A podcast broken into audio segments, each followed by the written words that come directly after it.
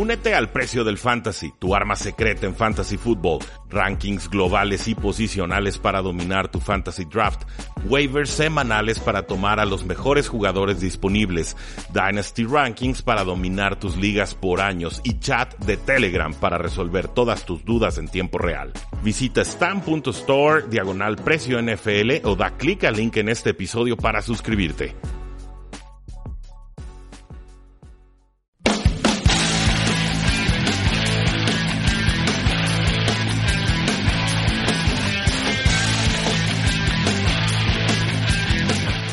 Saludos a todos, bienvenidos a un programa más de Tres y Fuera, donde la NFL no termina y nosotros tampoco. Mi nombre es Rudy Jacinto y el día de hoy vamos a platicar sobre lo que ya finalmente sucedió y es una semana de acción NFL, pero no semana cualquiera, no semana de pretemporada, es una semana de acción regular, una semana que ya cuenta, una semana que estuvo llena de emociones, una semana que estuvo llena de lesiones y también estaremos platicando acerca de varias de ellas. Como les decía, mi nombre es Rudy Jacinto, pueden seguirnos en facebook.com diagonal 3 y fuera, en Twitter como arroba paradoja NFL, nuestra página web 3 y fuera.com y por supuesto nuestro eh, podcast, la invitación a que se suscriban al podcast desde su celular, 3 y fuera NFL, ya sea en iTunes, en Stitcher, en eBooks o en la plataforma que ustedes gusten, manden o prefieran.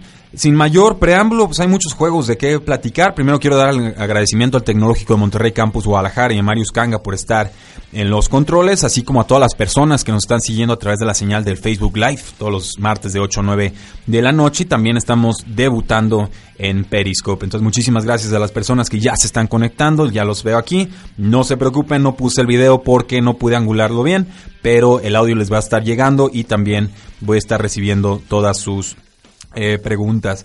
Lo, lo, que más me gustó esta semana, y hubo bastante que, que disfrutar, bastante que ver de, de, la semana de acción NFL, que, creo que tiene que ser la, la, actuación de Patrick Mahomes contra la defensiva de los eh, Los Angeles Chargers. Una actuación que no me sorprende del todo porque conozco la capacidad y conozco el talento que siempre ha mostrado eh, Patrick Mahomes desde colegial y sobre todo en los últimos juegos, o en el último juego de acción NFL en, en la semana 17 del año pasado, cuando le dieron la oportunidad de jugar contra los Denver Broncos y lo hizo de una forma bastante extraordinaria y también se ha visto bastante bien en cada uno de los juegos de pretemporada, pero lo que le hizo a Los Angeles Chargers, por más lastimados que estén, por más que sea la semana 1, por más que los Chargers siempre sean los Chargers y vayan a cometer errores, etcétera, etcétera, etcétera, mis eh, respetos. La verdad es que fue una actuación soberbia, acompañado por supuesto de Terry Hill, este receptor eh, velocista que no deja de maravillar a todos los que nos ponemos a verlo cada día, cada semana y cada training camp.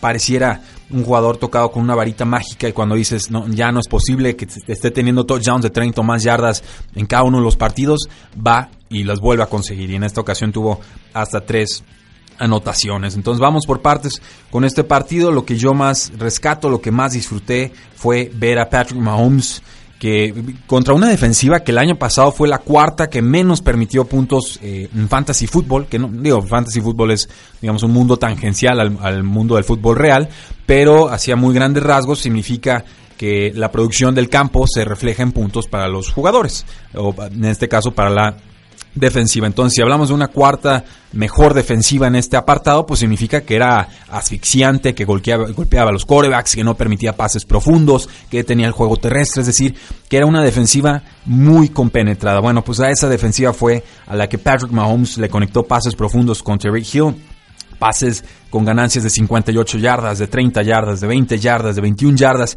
y de 34 yardas, todas con este diminuto pero muy, muy veloz jugador. Por ahí hasta encontró a su fullback, Anthony Sherman, un jugador eh, pues que obviamente al ser fullback pues su especialidad no es atrapar pases, pero lo buscaron, lo encontraron.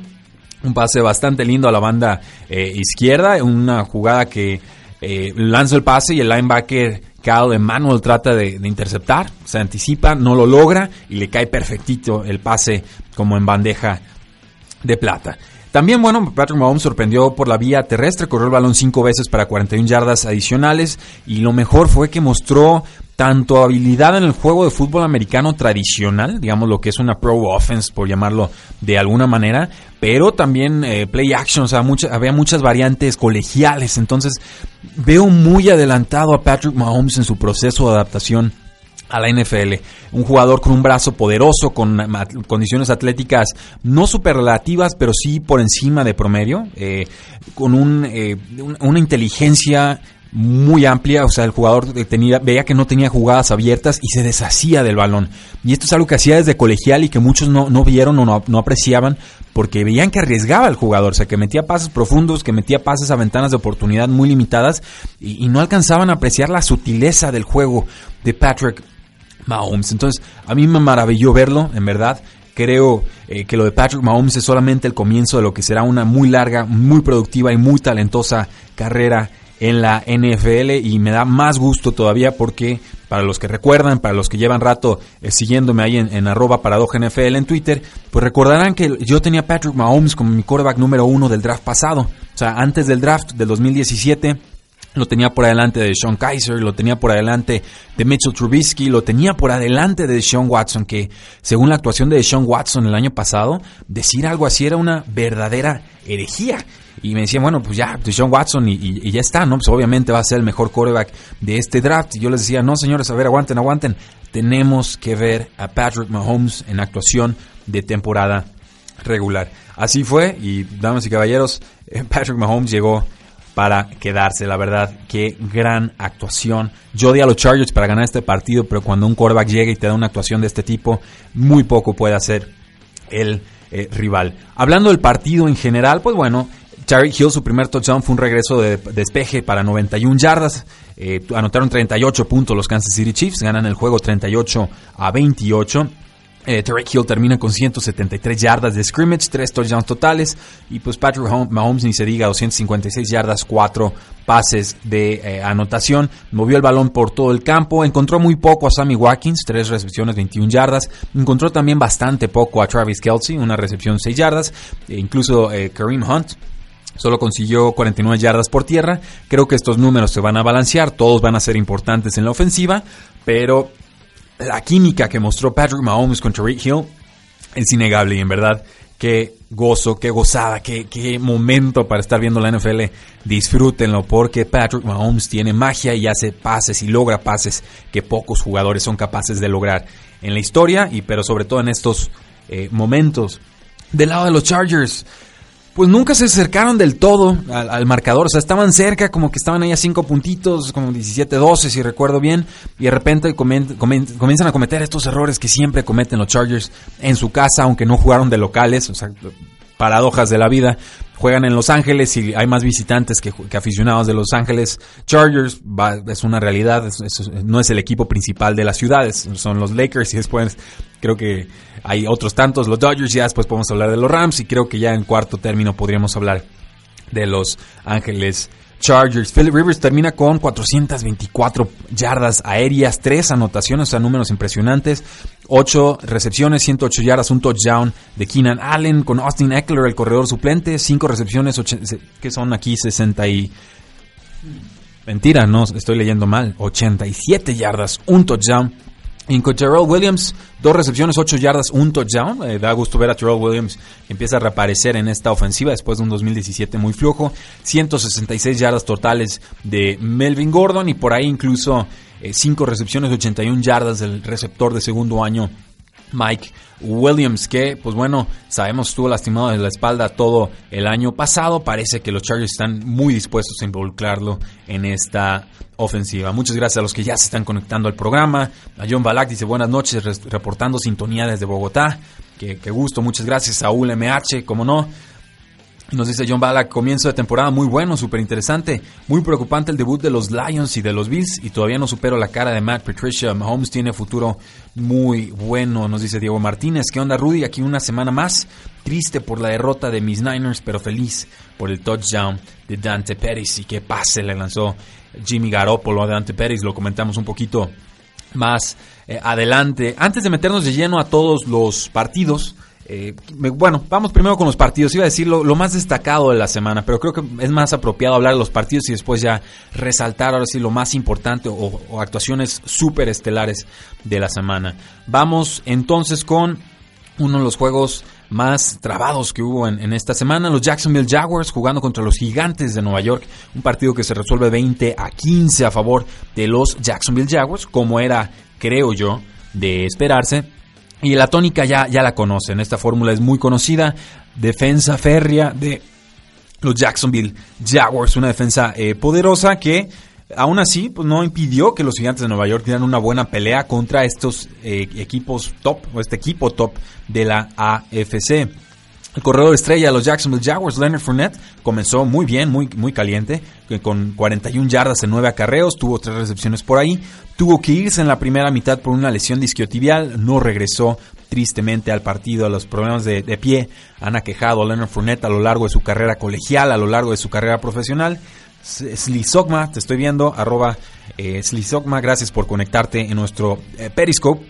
Entonces tuvo que entrar TJ Yeldon, un jugador cumplidor, un jugador de, buenas condiciones atléticas, un jugador que tuvo una oportunidad de ser el corredor titular del equipo hace ya varios años, eh, pero pues obviamente no, no tuvo los mejores resultados. Creo que fue una temporada adecuada sin ser eh, espectacular. Termina TJ Yeldon con 69 yardas y un touchdown. Y eh, pues el head coach Doug Marrone dijo que es bastante optimista sobre la lesión de Fournette a futuro, diciendo que pues esperaría que regresara pronto, pero está en duda para la semana 2. Con los receptores de Jacksonville teníamos muchas dudas, ¿no? ¿Quién va a levantar la mano? Se lastima Marquise Lee. No sabemos quién va a ser el más importante. Pues por yardas, el más importante fue Keelan Cole, tuvo el 54 yardas. Su compañero de segundo año, Didi Westbrook, fue el que tuvo más targets, 5 targets, 51 yardas. El novato DJ Chark ni siquiera recibió un pase. Y Dante Moncrief, pues tuvo apenas uno, atrapó uno de sus cinco pases, pero fue al que más estuvieron buscando en eh, profundidad. Eh, con los Giants, pues el regreso de Del Beckham Jr., el debut del corredor novato Saquon Barkley, ninguno de ellos decepcionó. Eh, OBJ, eh, pues bueno, tuvo una tarde complicada por muchos momentos, pero hacia el final del partido le ganó la, el duelo al cornerback Jalen Ramsey, terminó con 11 recepciones para 111 yardas. Y lo mismo con Barkley, muy complicado, lo estaban trabando en la línea de golpeo y de repente se escapa con una corrida de 68 yardas para touchdown en la segunda mitad, lo cual pues infla un tanto sus eh, números. Terminó con 106 yardas por tierra y además tuvo dos recepciones para 22 yardas en seis pases que le lanzaron. Con Evan Engram, pues algo decepcionante, atrapó apenas dos de cinco pases para 18 yardas. Había tenido una recepción muy larga y se la mandaron para atrás por un holding en la línea ofensiva. Entonces gana Jacksonville 20 a 15, buena exhibición de, Jacksonville con la misma fórmula del año pasado. Eh, me gusta que los gigantes de Nueva York dieran pelea hasta el final, creo que todavía le faltan algunas eh, partes, no creo que vayan a ser contendientes este año, pero qué, importante que le puedan dar esta clase de pelea a un equipo que eh, parece destinado a llegar muy lejos en post temporada. Eh, más comentarios, nos dice Tom Parrele Aguilar, saludos desde Ecuador, ¿qué sabes de Aaron Rodgers? ¿Estará ante los Vikings? Eh, lo comentamos un poco más adelante a detalle, sí creo que va a estar contra los Vikings, no, no creo que vaya a tener movilidad, sí, sí creo que puede jugar con, con una rodilla, pero lo va a tener que hacer sin movilidad, lo va a tener que hacer como un pocket passer tradicional, que no es algo que le sea extraño a Aaron Rodgers, o sea, tiene mucha movilidad, mucho talento, mucha creatividad, pero cuando ha estado lastimado y, tiene movilidad limitada, también ha despedazado a defensivas de la NFL. Entonces, en un duelo divisional, con todo y lesión, yo esperaría ver a Aaron Rodgers en el campo. Y nos dice Víctor Gómez, ¿qué piensas de Steelers le gana a Kansas City? Ah, qué difícil duelo. No me he puesto a pensar en los duelos de la semana 2, como que todavía estoy tratando de procesar o asimilar los duelos de la semana 1, ¿no? Tratar de sacar toda la, la, información que pueda, las conclusiones, ver qué tendencias se pueden estar em, empezando a formar. Pero creo que Steelers va a ser favorito en ese juego y creo que sería lo, lo apropiado. Eh, espero mucho de Kansas City, pero si algo le falta es una defensa. Creo que la defensa les va a quedar mucho de ver y van, a estar, en todos sus duelos van a estar en tiroteos. ¿no? O sea, Patrick Mahomes va a tener que poner el peso del equipo en sus espaldas y algunas semanas le va a funcionar y otras seguramente no, porque en este partido no lanzó intercepciones, pero su estilo de juego sí se presta para que lance intercepciones. La sorpresa de la semana, una, una de varias, pero creo que esta fue la, la mayúscula. ¿Quién pensaba que Tampa Bay le iba a meter 48 puntos con quarterback suplente a los Santos de Nueva Orleans de visita? Yo no. Sinceramente, yo no. Desgraciadamente es algo que los Santos de Nueva Orleans han hecho en cada una de las semanas uno de los últimos cinco años, o sea, cinco años consecutivos. Los Santos de visita de casa pierden ese duelo y se complican la temporada innecesariamente. Los Tampa Bay Buccaneers, algo limitados en defensa por, por algunas ausencias, eh, sin el quarterback James Winston, que está suspendido este y dos juegos más, pues tuvo que entrar Ryan Fitzpatrick y tener uno de los mejores juegos de su carrera. Y además la defensiva de Tampa Bay pues no es que limitara a Drew Brees, pero hizo lo suficiente para sacar el juego. Porque digo, les metieron 40 puntos de vuelta. Entonces, tampoco podemos hablar de una defensa que brilló mucho, pero sí de, una unidad que en general se, supo comportar. Antes de meternos con Ryan Fitzpatrick y los pases profundos y la forma tan explosiva en la que atacaron a lo largo de todo el juego, eh, a mí me, maravilla, me, parece importante que la línea ofensiva de los Tampa Bay Buccaneers lograra detener el pass rush que no es el mejor de, la liga, pero es un pass rush decente eh, de los Santos de Nueva Orleans. Una unidad que en general he calificado de promedio, a veces en algunas posiciones arriba de promedio, en otros jugadores de la línea de, tirándole claramente a la baja, o sea, de promedio para abajo. Pero en este juego no permitieron presión, o sea, Ryan Fitzpatrick tenía tiempo y tiempo y tiempo para buscar la mejor opción de eh, pase. Termina Fitzpatrick con 417 yardas y 4 touchdowns y además tuvo 36 yardas por tierra y un touchdown en el que se lleva de cuerpo completo a Marcus Williams. Lo recordarán aquel del error del milagro de Minneapolis, el que taclea mal, se lleva al compañero y deja que Stephon Dix se lleve el encuentro cuando ya no quedaba tiempo en el reloj. Pues bueno, este fue el jugador involucrado con, Ryan Fitzpatrick, no lo pudo taclear en la línea de golpeo. Peyton Barber también lo atropelló para una ganancia bastante profunda y fue el jugador que se vio eh, castigado, quemado por Deshaun Jackson en la primera de sus anotaciones. Ya después se comportó mejor Marcus Williams, no, sé si lo están cazando no a propósito eh, la ofensiva de los Tampa Bay Buccaneers, pero pues definitivamente tuvo un inicio bastante complicado en este partido. Con Mike Evans, pues atrapó sus 7 pases para 147 yardas, incluyendo un touchdown de 50. Sean Jackson, bienvenido a la temporada 2018. 5 pases, 5 recepciones, 146 yardas y 2 touchdowns. Se tuvo que retirar del juego por una conmoción. TJ, eh, OJ Howard, perdón, el ala cerrada, 2 recepciones, 54 yardas, importante. Chris Godwin, 3 recepciones, 41 yardas, un touchdown. Ojo con Godwin, sobre todo si Deshaun Jackson no está listo para la semana 2. Es una de las adquisiciones más importantes que podemos hacer en esta agencia libre, en este proceso de waivers para efectos de las ligas de fantasy fútbol. Eh, Peyton Barber, pues, fue el titular. Ronald Jones está muy desfasado en estos momentos de la ofensiva. No sé hasta qué momento de la temporada lo veríamos, pero Peyton Barber me parece que cumplió a secas. Del lado de los Santos de Nueva Orleans, pues lo más importante, el corredor Alvin Camara corrió, eh, anotó tres veces, muy destacada actuación. Fue más importante por aire que por tierra, atrapó nueve pases para 112 yardas y además 29 yardas terrestres en apenas 8 acarreos. Creo que el, el, guion de juego se le complicó mucho a los Santos de Nueva Orleans, se envenena, como que tenían pensado controlar el juego por la vía terrestre y de repente se vieron tan abajo que tuvieron que utilizar a Alvin Camara más de lo que hubieran querido, sobre todo por la vía aérea. Michael Thomas estableció un récord de equipo con 16 recepciones en 17 pases que le lanzaron. Esto fue bueno para 180 yardas y un touchdown. Además le quitaron una anotación larga por un eh, castigo bastante cuestionable. Hubiera podido tener más de 200 yardas en este eh, juego. El receptor Ted Ginn, 5 recepciones, 68 yardas y un touchdown para este velocista, pero el resto de las piezas complementarias de los Santos no aparecieron en este juego. Cameron Meredith, que llegó a los Osos de Chicago, el receptor, fue descartado previo al partido y el novato Truquan Smith no atrapó su único pase de este duelo. Bien por los Tampa Bay Buccaneers que dieron mucha más pelea de la que yo esperaba y es característico de los Santos, pero no por ello menos meritorio para los Tampa Bay Buccaneers. Vamos a nuestra primera pausa y regresamos a Tres y Fuera.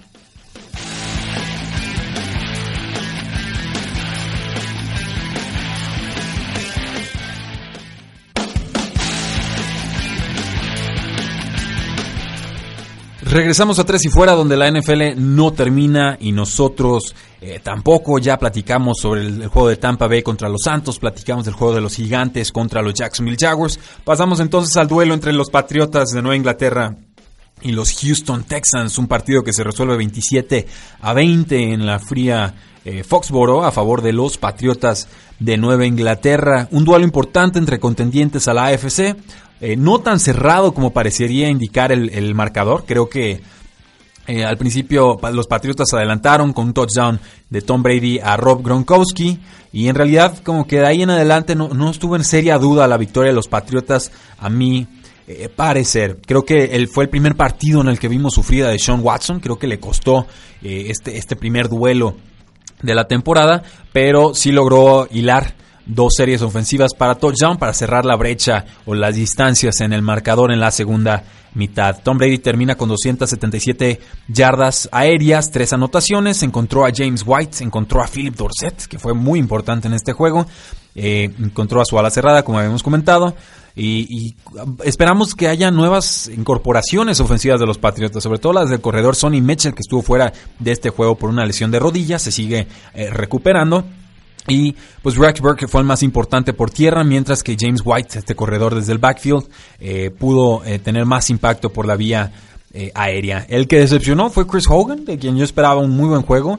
Creo que el guion de juego, el, tenor del partido así lo fue dictando, pero seguramente Chris Hogan se irá incorporando de forma más importante a la ofensiva. Solo atrapó uno de cinco pases para 11 yardas. El suplente corredor, el corredor número 3, Jeremy Hill, tristísimo, acaba de llegar de los Cincinnati Bengals, le ganó la partida a Mike Gillesley en la pretemporada, se rompe el ligamento cruzado anterior, estará fuera el resto de la temporada. Con Philip Dorset, pues atrapó 7 de 7 pases para 66 yardas y un touchdown en esta semana 1 contra los Tejanos y fue el que levantó la mano. Los Patriotas necesitaban que un receptor abierto levantara la mano y Philip Dorset con rutas muy versátiles, muy distinto a lo que le hemos visto en un pasado que era más una amenaza profunda que un arma versátil, pues termina consiguiendo estas 66 yardas que son su cuarta cifra más alta en un partido de la NFL. Entonces bien por él, creo que puede ser importante para los Patriotas. En su momento será el receptor número 3 detrás de Julian Edelman y de Chris Hogan, pero no me importa, Philip Dorset bien jugado, bien levantado esa, esa mano porque el equipo te necesitaba y apareciste. Ahora, con los eh, Houston Texans, pues complicado el partido. Decíamos 176 yardas aéreas de Watson, 40 yardas terrestres de Andre Hopkins, el receptor estrella, 8 de 12 pases atrapados, 78 yardas sin touchdown. Receptor número 2, Will Fuller, lesión disquiotibial, fuera del partido, no ni siquiera lo inició. Y Lamar Miller consiguió mm, yardas suficientes por el exceso de volumen de, trabajo que le dan. Números bastante respetables, 109 yardas en 21 eh, acarreos. De ahí en más, pues creo que los Patriotas claramente eh, mejores. Houston va a tener que encontrar o reencontrar su identidad eh, ofensiva. Nos dicen, bueno, hay un montón de, de, preguntas. Aquí vamos, nos están preguntando del juego de San Francisco, nos están preguntando del futuro de Le'Veon Bell, nos están preguntando de los Raiders. Vamos a platicar de todos ellos, señores. No se despeguen de sus asientos, de sus audífonos. Ya vamos, vamos llegando. Es más, vamos dándole directo entonces al juego de los vikingos de Minnesota contra los San Francisco 49ers. Un partido en el que los vikingos dominaron de principio a fin. Un partido en el que ganan 24 a 16. Un partido importante para ver si lo de Jimmy Garoppolo el año pasado era real o no. Y yo creo que es real y creo que la prueba fue superior a lo que él podía resolver con las armas que tenía. El peor partido de Jimmy Garoppolo como jugador de la NFL, hay que decirlo, lanzó tres intercepciones con las cuales los vikingos se pudieron eh, adelantar en el partido. Por ahí también hubo un pick six, que fue, digamos, el más doloroso, el que le rompe la espalda a los San Francisco 49ers. Eh, Entonces, de ahí en más, por ejemplo, vamos con Kirk Cousins, pues hizo lo que se esperaba de él en esta nueva ofensiva, 244 yardas, un par de touchdowns. Adam Thielen fue el receptor más importante, 6 de 12 pases atrapados para 102 yardas. Stephon Dex un poco más reservado, 3 de 43 recepciones, 43 yardas y una anotación. Dalvin Cook pues muy involucrado en este juego, sobre todo por la vía aérea, atrapó 6 pases para 55 yardas, qué gusto ver que está regresando sano de su lesión grave de rodilla y Latavius Murray pues, fue el corredor más efectivo, 11 acarreos para 42 yardas comparado con las 16 acarreos para 40 yardas de Dalvin Cook, que además tuvo un fumble. Un día muy tranquilo para el ala cerrada que Al Rudolph de los vikingos de Minnesota. Tuvo una recepción, pero pues una anotación de 11 yardas. Así que quienes lo usaron en Fantasy Football no tienen mucho de qué quejarse. Con los San Francisco 49ers tenemos muchas preguntas. Ahora sí, le entramos. Nos dicen, eh, por ejemplo, Sherman ya va de salida, Rudy, nos dice Saúl. MH es, es posible la lesión que tuvo de tendón de Aquiles, le parece haberle robado algo de agilidad. Eh, hay que darle más oportunidad, todavía estaba algo limitado en los training camps, pero sí, definitivamente no ha sido Richard Sherman de, antaño, este Richard Sherman súper dominante que tanto nos gustaba ver semana a eh, semana. Nos dice Bob Sanz, Jimmy G, un gran pase a Pérez. Y sí, el, touchdown que llega para los San Francisco 49ers fue vía Dante Pérez, este novato receptor. Impresionó en, en oportunidades limitadas con un touchdown y 61 yardas en apenas dos recepciones. Por tierra, pues sabemos que perdieron a Jared McKinnon, ruptura del ligamento cruzado anterior. Tuvieron que entrar Matt Breda y tuvieron que entrar Alfred Morris. Tuvieron casi igual de repartidas sus oportunidades. Breda consiguió 11 acarreos y 46 yardas. Alfred Morris, por su parte, 12 acarreos, 38 yardas. Ninguno fue factor por aire, es una realidad, pero por ahí hubo un fumble de Alfred Morris, si recuerdo bien. Esto le puede costar oportunidades hacia futuro. El receptor Marquise Goodwin estaba proyectado para ser el número uno del equipo, eh, pero muy limitado en este juego. Se lastimó temprano el cuádriceps, tuvo que retirarse del juego. Esto dejó al ala cerrada George Kittle como la arma principal de Jimmy Garoppolo y respondió con cinco recepciones para 90 yardas. Ojo con George Kittle. Ya sé que decimos que las alas cerradas solo aparecen hasta su tercera temporada, pero creo que George Kittle va a aparecer a su segunda. Jugador bien, bien importante para los San Francisco 49ers. Y con Jimmy Garoppolo, 15 pases completados en 33 intentos, 261 yardas, un touchdown, tres intercepciones. Un, juego eh, complicado después de un arranque 7-0 en su carrera de Jimmy Garoppolo, pues ahora es un 7 y 1. Intentó liderar la remontada contra los Vikings cuando iban abajo 18 puntos en el tercer cuarto, pero en realidad tuvieron muchos problemas para convertir en zona eh, roja. Por ahí falló un pase a George Kittle de que hubiera sido un touchdown de 4 yardas. Le lanzó eh, demasiado fuerte un pase profundo después de que le había ganado George Kittle a Harrison Smith. O sea, pudo, haber tenido incluso más yardas eh, este ala cerrada, pero faltó algo de, química o de comunicación. Yo espero que Jimmy Garoppolo se reponga de esto, es lo que estoy proyectando. No todas las semanas se va a enfrentar a una defensiva tan complicada como la de los vikingos de Minnesota. Claros aspirantes al Super Bowl. Eh, vamos a platicar todos los juegos y ahí voy a rescatar sus preguntas. No se preocupen, todos en el Facebook Live veo que traen muchas ganas de participar. Qué bueno y lo vamos, vamos a rescatar sus preguntas, pero en su debido momento. Cincinnati Bengals 34, Indianapolis Colts 23. Un partido de ida y vuelta que los Indianapolis Colts nuevamente iban ganando en el cuarto cuarto y nuevamente perdieron en el cuarto cuarto. Lo más importante, el regreso de Andrew Locke. Los Colts iban bien adelante hasta que los Bengals les, atacaron y respondieron con 17 puntos sin eh, respuesta. Hay algo de preocupación, creo yo, con la fuerza del brazo de Andrew Locke, pero impresionó con 319 yardas y un par de touchdowns, incluyendo un touchdown de 26 yardas con el ala cerrada número 2, Eric Ebron. El receptor más importante para los Colts fue T.Y. Hilton, con 11 targets, de los cuales solo atrapó 5 para 46 yardas y un touchdown cortito. El ala cerrada Jack Doyle, el ala cerrada número uno, 7 recepciones y 60 yardas, pero su fumble hacia el final del juego fue el que provocó la anotación defensiva de los Bengals que selló el partido. El receptor Ryan Grant, que acaba de llegar al equipo, 8 recepciones, 59 yardas en 9 targets, un, volumen de pase eh, considerable.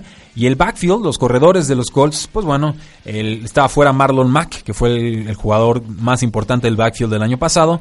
Jordan Wilkins, el novato, fue el titular, tuvo 61 yardas totales, mientras que Nijem Himes, un jugador más diminuto, tuvo 52 yardas, más, la mayoría de ellas como receptor desde el backfield.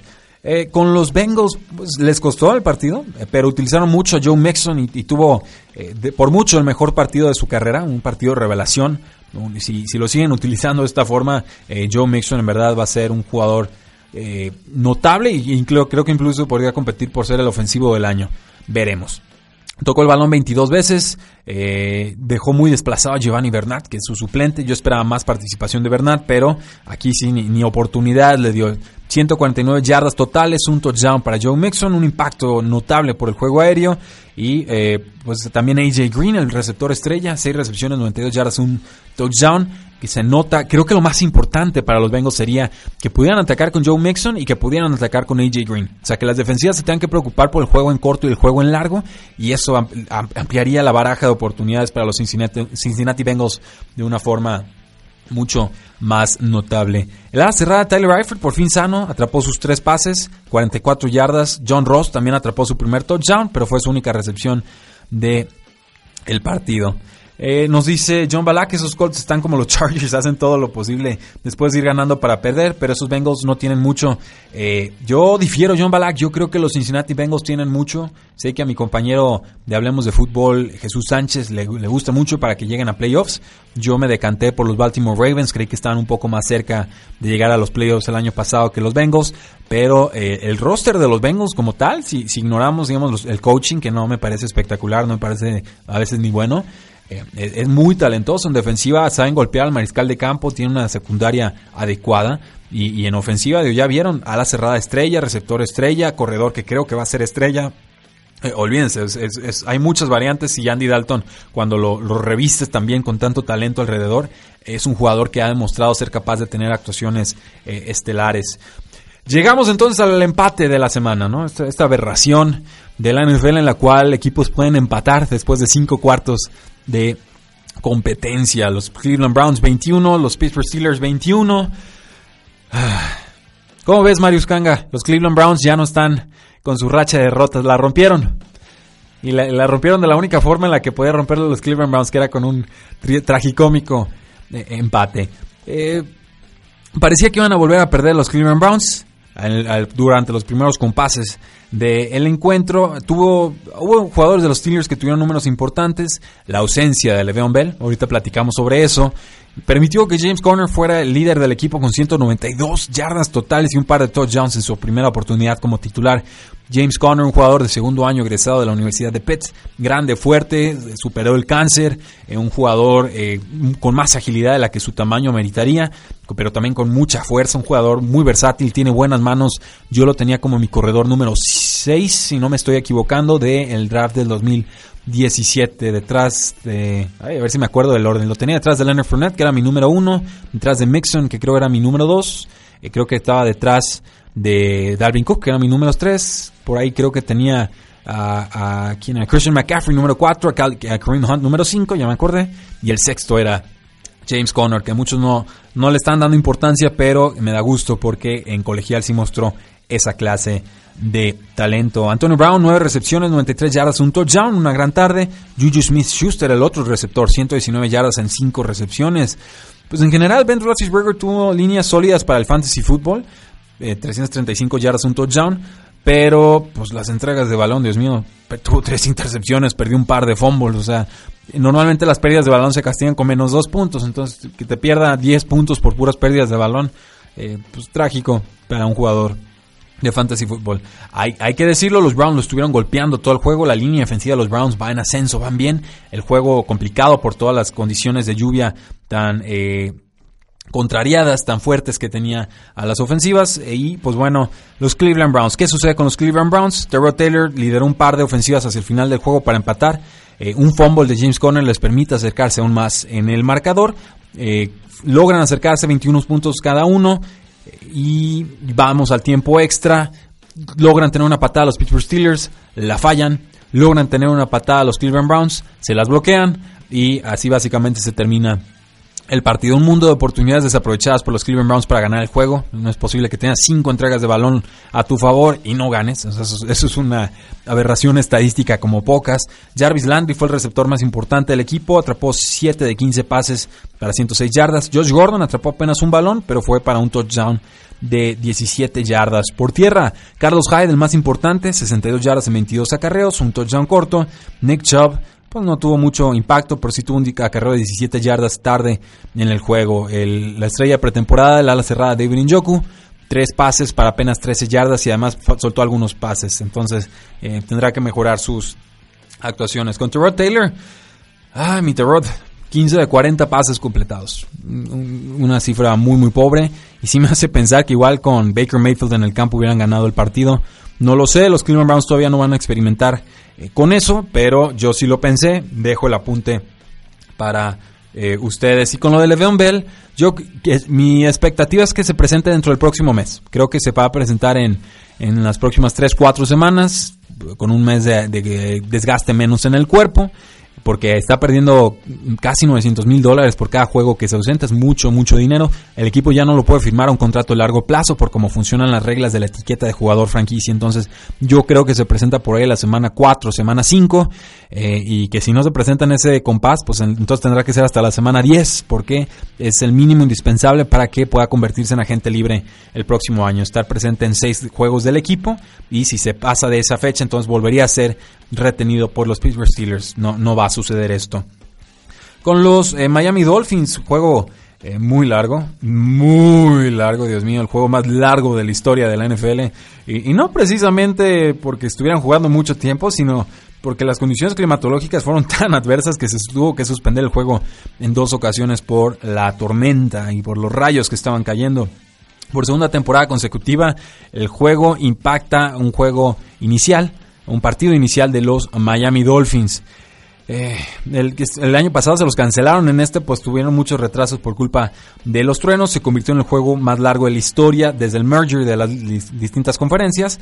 Un juego que empieza a la una de la tarde, hora del este, y se terminó justo antes del Sunday Night Football. Imagínense todo lo que, o sea, se jugaron dos juegos antes de que terminara este partido.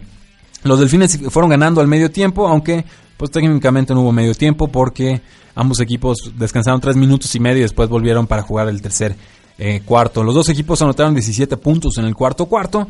Ryan Tannehill regresó al campo y pues, se puede considerar un éxito. 230 yardas, dos touchdowns, ambos para Kenny Stills, que termina con cuatro recepciones para 106 yardas y dos touchdowns. Frank Gore y Kenyon Drake, cotitulares.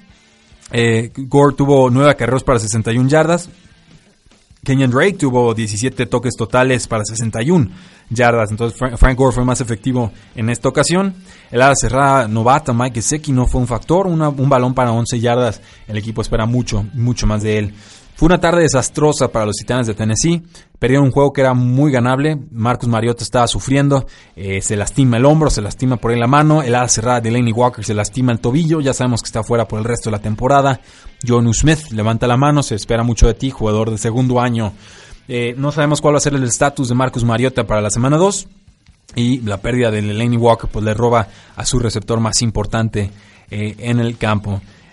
Si no juega Marcus Mariota, pues veremos más acción de Blaine Gabbert. Yo, Dios mío, estos nombres que no terminan de desaparecer de la NFL y que, las lesiones permiten que aparezcan y que puedan eh, brillar. Corey Davis tuvo 13 targets, pero solo los convirtió en 6 recepciones para 62 yardas.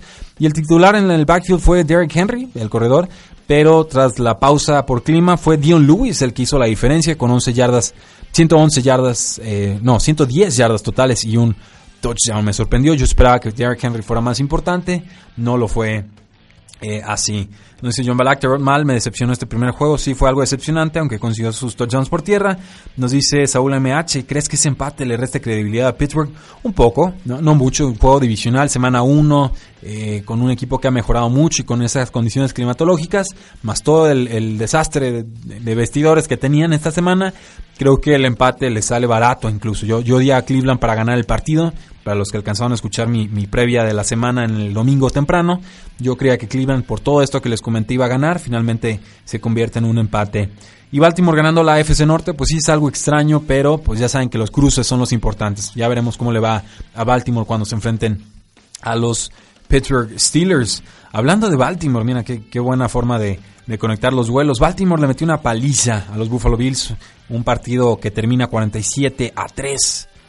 ¿Cómo reconciliamos un partido que termine 47 a 3? Todos esperábamos un inicio complicado a los Buffalo Bills, pero no, no esperábamos esto. Definitivamente no esperábamos esto. Los Buffalo Bills eh, vienen de un juego de, postemporada, sufriendo, castigado, con cuádruple empate y lo que ustedes gusten y manden. Ahí estuvieron. Tendrían que haber dado un poquito más de pelea. La defensa de los Ravens estuvo encima de Nathan Peterman, quien fue titular por segunda ocasión, y le fue igual de mal que en la eh, primera. Entre Nathan Peterman y Josh Allen se combinaron para menos de 100 yardas aéreas. El head coach Sean McDermott se rehusó a comprometerse a uno u otro quarterback como titular para la semana 2, sugiriendo que eh, pues Nathan Peterman podría ser el titular para la siguiente eh, semana. Otro jugador que era importante para efectos de fantasy fútbol, pues LeSean McCoy, el corredor, 21 yardas en solo 8 oportunidades, un desastre de partido en todos los niveles. Con Nathan Peterman, pues bueno, no podían ni mover el balón, no podían ni mover las cadenas, cero primeros downs en la primera mitad, lanzó para 24 yardas antes de ser retirado del partido. Se veía completamente perdido, lanzó dos intercepciones directamente a jugadores de los Ravens, tuvo tres capturas en, contra. Josh Allen tuvo que entrar en el tercer cuarto, eh, creo que debería ser el titular. Creo que querían usar a Nathan Peterman 3-4 juegos y después hacer el relevo, pero jugó tan mal que creo no le van a dar oportunidad al equipo de hacer esto.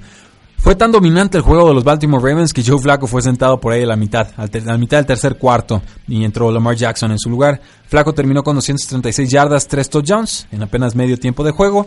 Repartió el balón a Willie Smith, que fue el líder del equipo con 49 yardas. Otros jugadores nuevos, Michael Crabtree, 3 recepciones, 38 yardas, un touchdown. John Brown, bienvenido John Brown en la temporada 2018. Me encantas. 3 recepciones, 44 yardas y un touchdown. Entonces una buena actuación de, de Joe Flaco que eh, parece que sí le metieron presión en serio eh, con la adquisición de Lamar Jackson. Está jugando como un hombre tratando de cuidar su empleo. Definitivamente se le ve con esa preocupación. Pero eh, bien por Joe Flaco, bien por los Baltimore Ravens. Vamos a nuestra última pausa comercial y regresamos a Tres y Fuera.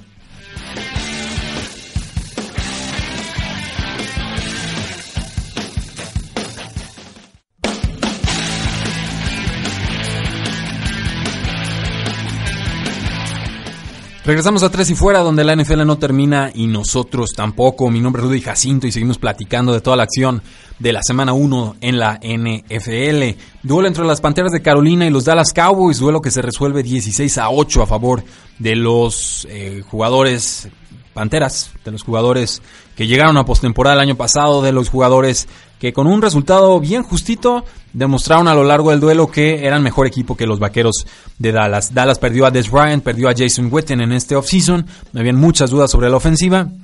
Y con un juego ya en la historia, en los registros, tenemos aún más dudas que respuestas. Dak Prescott sufrió muchísimo durante el juego. 170 yardas sin anotación. Un touchdown tardío le ayudó a Ezekiel Elliott a salvar su tarde, pero tuvo apenas 69 yardas en 15 acarreos. Sí le lanzaron cuatro pases, tres, eh, atrapó tres para 17 yardas. Y fue el receptor eh, de, slot, Cole Beasley, el que lideró al equipo en, cuanto a yardas aéreas. Pero fue Michael Gallup quien, de quien se esperaba más, quien apenas tuvo un target en este partido. Más allá de Ezekiel Elliott, parece que el resto de la ofensiva para efectos de fantasy football tendría que ser eh, ignorada. Veremos qué sucede a futuro, pero por el momento la recomendación es evítenlos.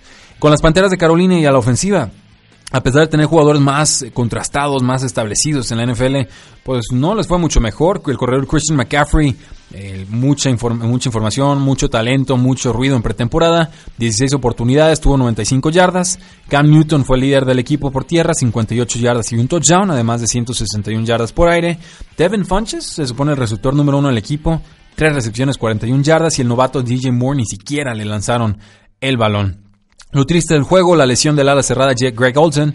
Eh, va a estar fuera meses, ya lo sabemos, ya se lo ha confirmado. Creo que regresa esta temporada, pero no sabemos hasta cuándo eh, vaya a ser. Entonces, eh, creo que ahí está la oportunidad para que DJ Moore, el receptor novato, levante la mano y, le den más oportunidades, más volumen de juego. Y también el novato Ian Thomas, el ala cerrada número 2, pues se convierte por de facto en el ala cerrada número 1. Los Washington Redskins vencen 24 a 6 a los Arizona Cardinals en su visita a Arizona. Algo de una sorpresa, viajaron bien los Washington Redskins a través de todo el país, un viaje con bastante considerable y dominaron a los Cardinals en todos los apartados. Incluso casi todo el juego Arizona no había anotado un punto. El veterano eh, Adrian Peterson eh, pues se vio bien, se, vio bastante bien. 96 yardas y un touchdown, atrapó dos eh, pases para 70 yardas. Y, bueno, decir que Adrian Peterson atrapó pases ya es decir bastante, no es alguien que se distinga por su producción eh, aérea. Me, sorprendió mucho, qué bueno. Y pues también hay otro corredor ahí que a mí me gusta más, Chris Thompson, se fue igual de impresionante, 128 yardas y un touchdown, yo lo jugué en un par de ligas fantasy, yo como lo disfruté. Alex Smith, el quarterback en su primera oportunidad al frente del equipo, 255 yardas, dos anotaciones. Y Jordan Reed, por fin sano a la cerrada, muy talentosa, cuatro pases, 48 yardas, un eh, touchdown. Entonces, bien ahí la ofensiva de los Washington Redskins carburando desde un principio. Con los Arizona Cardinals, a quienes yo di como ganadores en este juego, en mi predicción, por el simple hecho de ser locales, no porque crea que eran mejor equipo que los Washington Redskins, pues una, una decepción, una, muy poco de qué emocionarse con esta ofensiva. Mm, probablemente veamos el debut de Josh Rosen pronto, o sea, no, no se movió la ofensiva con Sam Bradford, tuvo 153 yardas sin eh, anotación. Los fans ya estaban pidiendo a Josh Rosen en el campo al inicio de la segunda mitad. David Johnson regresó después de perderse casi todo el 2017, 67 yardas y un touchdown. Y después de una recepción, una sola recepción en la primera mitad, Larry Fitzgerald apareció en la segunda con 7 recepciones para 76 yardas. Dice John Balak, Prescott Humo. No, no, no, creo que hay que darle más talento, pero definitivamente está en medio de una regresión y también hay muchos problemas de línea ofensiva con los vaqueros eh, de Dallas. Falta más información para poder evaluarlo adecuadamente. Los Denver Broncos en su casa 27 a 24 en uno de los duelos más emocionantes de esta eh, semana, uno de los más entretenidos, resistieron el asedio de los Seattle Seahawks. No tuvo su magia de cuarto cuarto característica Russell Wilson, pero eh, pues vamos, tuvo 298 yardas aéreas y tres anotaciones, además de dos intercepciones que lanzó en este juego. Doug Baldwin sufrió una lesión de rodilla, se perdió casi todo el juego. No tenemos nada definitivo, pero creo que se va a perder muchas semanas, desgraciadamente. El novato a la cerrada Will Disley, en su primera oportunidad en la NFL, récord. Tuvo tres recepciones, 105 yardas y un touchdown. Hasta donde yo sé, el primer a la cerrada en su primer juego NFL en superar las 100 yardas aéreas. Tyler Lockett, el receptor número 2 de los Seahawks, acaba de firmar una extensión de contrato, atrapó tres pases para 59 yardas y un touchdown. También por ahí hubo una adecuada actuación de Brandon Marshall. Y por la vía terrestre, pues Chris Carson tuvo 51 yardas en apenas 7 acarreos, a pesar de que iban eh, tratando de remontar a lo largo de todo el partido. Del lado de la ofensiva de los Denver Broncos, y bueno, regreso tantito al otro costado del balón. Von Miller dominó por completo, consiguió un fumble arrebatándole el balón a, creo que fue a Chris Carson. Una actuación muy prometedora de los Denver Broncos que quizás estén de regreso como una de las mejores unidades defensivas. Ahora sí, pasamos con Case Keenum, que pues fue la diferencia en este juego. Eh, el, año, el año pasado pues hubieran perdido un juego de este tipo. Case Keenum hizo lo suficiente, 329 yardas, 3 touchdowns. También lanzó 3 intercepciones, hay que decirlo. Pero pues es producción importante, tendrá que ir corrigiendo esos errores. Pero esas, esas 3 anotaciones el año pasado hubieran sido un touchdown y 5 intercepciones, seguramente. Emmanuel Sanders, el receptor preferido de Case Keenum, el líder del equipo, 10 pases atrapados, 135 yardas, un touchdown. Su compañero de Maris Thomas, 6 recepciones, 63 yardas y un touchdown. Ese 1-2 sigue funcionando de forma adecuada. Por tierra, pues la sorpresa. Pensábamos que Royce Freeman iba a ser amo, dueño y señor del backfield. Tuvo 15 acarreos, 71 yardas, también por ahí 31 eh, yardas y un touchdown en dos recepciones. Pero el compañero novato Philip Lindsay no, no, no fue Devontae Booker, fue Philip Lindsay el que también le roba oportunidades a Royce Freeman, quien básicamente igualó su producción y se vuelve de esta forma en una de las selecciones más importantes en fantasy football en este periodo de, de waivers. Sobre todo si se llegara a lesionar a Royce Freeman, pareciera que Philip Lindsay se quedaría con una gran parte de ese pastel ofensivo. Y llegamos al juego de los Green Bay Packers, el Sunday Night Football, juego que gana Green Bay Packers 24 a 23. Eh, no sé si dice John Balak, Lindsay la rompió, ya me estaba asustando John Balak, leí muy rápido y creí que decías, Lindsay se rompió. Dije, no, no me digan eso, no, no, no, nada de eso, la rompió y sí jugó muy, muy bien. Pero los Green Bay Packers, primera mitad bien complicada. Rodgers no podía mover el balón, le estaban pegando, la línea ofensiva no estaba aguantando. Khalil Max se apoderó del partido, hizo de todo en este juego, de todo, de todo, de todo. Fumbles, capturas, regresos para touchdown, intercepciones. Lo que ustedes gusten y manden, Khalil Mack lo hizo. Y de repente sale Aaron Rodgers y de repente se lastima y de repente tenemos que ver cómo se retira del campo a vestidores y de repente tenemos que ver al quarterback novato, bueno, del quarterback segundo año de Sean Kaiser que acaba de llegar de los Cleveland Browns y creo que ni siquiera se sabe tres jugadas todavía y de repente vemos que comete dos entregas de balón y de repente entendemos qué importante es Aaron Rodgers para su equipo. Sin Aaron Rodgers los Green Bay Packers tristemente no existen. Regresa Rodgers en la segunda mitad, claramente lastimado, lidera al equipo 17 puntos sin respuesta, incluyendo pases de touchdown a Jerónimo Allinson, a Devonte Adams y a Randall Cobb en un pase con muchas yardas después de recepción. Eh, los Osos de Chicago inician muy bien en su, ataque, poderosos, dominantes en defensiva. Me, creo que Matt Nagy implementó un, un, plan ofensivo muy adecuado para este duelo. Pero conforme iban avanzando los minutos, creo que a los Osos de Chicago les empezó a dar un pánico escénico estando jugando en Lambeau Field. Sobre todo hacia el final, dices, no metes ni una patada, ¿en serio? Tenían una tercera y uno, si recuerdo bien, en el cuarto cuarto para liquidar el partido y deciden hacer un pase que no me gustó. Eh, y en cuarta oportunidad deciden eh, no me acuerdo si intentar el gol de campo, si lo anotan o no, pero tuvieron que la jugado. Yo lo que quiero decirles es, cuando estás en tercera y uno contra Aaron Rodgers, corres en la tercera oportunidad y corres en la cuarta. ¿Por qué? Porque Jordan Howard había estado corriendo y dominando a la defensiva de los Pittsburgh Steelers, no lo pudieron parar en todo el juego. Creo que se la pensaron de más los Osos de Chicago y desde el momento en que lanzaron la jugada de pase dije, les está fallando el pulso. La decisión era muy sencilla, era correr con el balón dos veces si era necesario, ya estabas en campo rival y con eso liquidabas el encuentro. Dejan tiempo en el reloj y Aaron Rodgers hace lo que Aaron Rodgers hace. No por nada es el quarterback más talentoso en la historia de la NFL. Jerónimo Allison termina con 5 recepciones, 69 yardas, un touchdown. Devonte Adams, 5 recepciones, 88 yardas, un touchdown.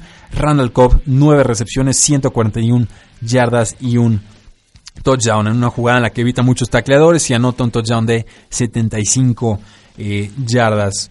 Con los Osos de Chicago, pues Mitchell Trubisky no tuvo números espectaculares, pero estuvo adecuado con 171 yardas y 0 touchdowns, además de 32 yardas y un touchdown por la vía terrestre. Allen Robinson, líder del equipo en, la vía aérea, 61 yardas, 3 recepciones. Trey Burton apenas un pase para 15 yardas. Yo creí que lo iban a usar más, espero que lo utilicen más. Jordan Howard lo utilizaron en el backfield, lo utilizaron en el juego aéreo, pero tuvo 107 yardas totales, incluyendo 4 recepciones para 19 yardas. Entonces Jordan Howard este año creo va a volver a ser corredor número uno para efectos de fantasy fútbol. Y nos dice, eh, bueno, tenemos muchos comentarios aquí todavía. Enseguida vamos con lo de los Detroit Lions. Partido de los Ángeles Rams contra los Oakland Raiders, el segundo del Monday Night Football. Enseguida platicamos del primero porque también hubo varias sorpresas en ese juego. Pero Los Ángeles Rams, un partido complicado al principio, creo que a la primera mitad el tú por tú los Raiders jugando de forma adecuada, soportándolos en zona roja, pero la segunda mitad el cauce del agua tomó su, normal curso y los Rams se apoderaron del encuentro. Vencieron 33 a 13 en el, Coliseo de Oakland. Todd Gurley arruinó el debut de John Gruden a la zona de la bahía. 147 yardas totales y un touchdown en 23 oportunidades. Brandon Cooks, el líder receptor del equipo, 87 yardas aéreas en su debut. Mientras que Marcus Peters, el cornerback que llega a los Kansas City Chiefs, anotó con un pick six, una intercepción regresada para touchdown que lanzó Derek Carr, una de tres intercepciones que lanzó Derek Carr en una tarde asiaga. Del lado de los Oakland Raiders, pues Jared Cook, que la cerrada, 180 yardas de las 303 yardas aéreas que tuvo Oakland en este partido. Jared Cook, selección también prioritaria en Fantasy Football. Creo que John Gruden está enamorado de él y creo que por fin podremos ver producción más estable de Jared Cook después de tantas, tantas, tantas temporadas en las que no ha sido más que inconsistente. Y con los Jets de Nueva York visitando a los Detroit Lions. Primer pase de Sam Darnold, pase interceptado y regresado para eh, touchdown. No, sé cómo sucedió esto, pero de ahí en más eh, se apodera del partido. Lanza muchos pases a Quincy Enungwa, que parece va a ser el receptor número uno del equipo. Un solo pase a Robbie Anderson que eh, lo convierte en un touchdown, pero me preocupa que tuviera tan poco volumen de juego aéreo, aunque Sam Darnold solo lanzó 21 pases en este partido. Juego importante de Isaiah Crowell, que tuvo anotación, del compañero Bilal Powell, que también tuvo muchas yardas, y eh, adecuada actuación de los Jets de Nueva York, que le estuvieron interceptando una y otra y otra y otra vez al quarterback Matthew Stafford en una de las peores tardes de su carrera. De ese costado del balón, pues destacar que Kenny Golladay tuvo producción importante por la vía aérea, este receptor de segundo año, parece que lo van a involucrar más al ataque y que sigue estropeado el juego terrestre de los Detroit Lions. Ni con Kerryon Johnson ni con LeGarrette Blunt fueron capaces de nivelar el partido por la vía terrestre tendrán que seguir trabajando en ese sentido porque Detroit no se puede permitir otro año en el que se vuelva una ofensiva unifacética que tenga que estar pasando en situaciones de corto yardaje cuando la forma más efectiva de avanzar en corto yardaje en la NFL es por la vía terrestre. Muchísimas gracias por habernos acompañado el día de hoy. Mi nombre es Rudy Jacinto. Pueden seguirnos en facebook.com diagonal 3 y fuera, en Twitter como arroba paradoja NFL, en nuestra página web 3 y fuera.com y por supuesto la invitación como siempre a que se suscriban al podcast 3 y fuera NFL. El día de mañana vamos a estar platicando las lesiones más importantes de esta semana, además de algunas notas generales que se vayan dando a lo largo de la liga. Mi nombre es Rudy Jacinto, la NFL no termina y nosotros tampoco. Tres y fuera.